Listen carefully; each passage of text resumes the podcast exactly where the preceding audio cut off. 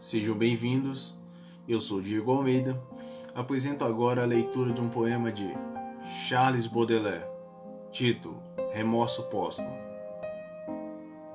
Quando fores dormir, ó bela tenebrosa, em teu negro e marmóreo mausoléu, e não tiveres por alcova e refúgio senão uma cova deserta e uma tumba chuvosa, quando a pedra a oprimir tua carne medrosa e teus flancos sensuais de lânguida exaustão, impedir de querer e afar teu coração, e teus pés de correr por trilha venturosa, o túmulo no qual em sonho me abandono, porque o túmulo sempre há de entender o poeta, nessas noites sem fim em que nos foge o sono.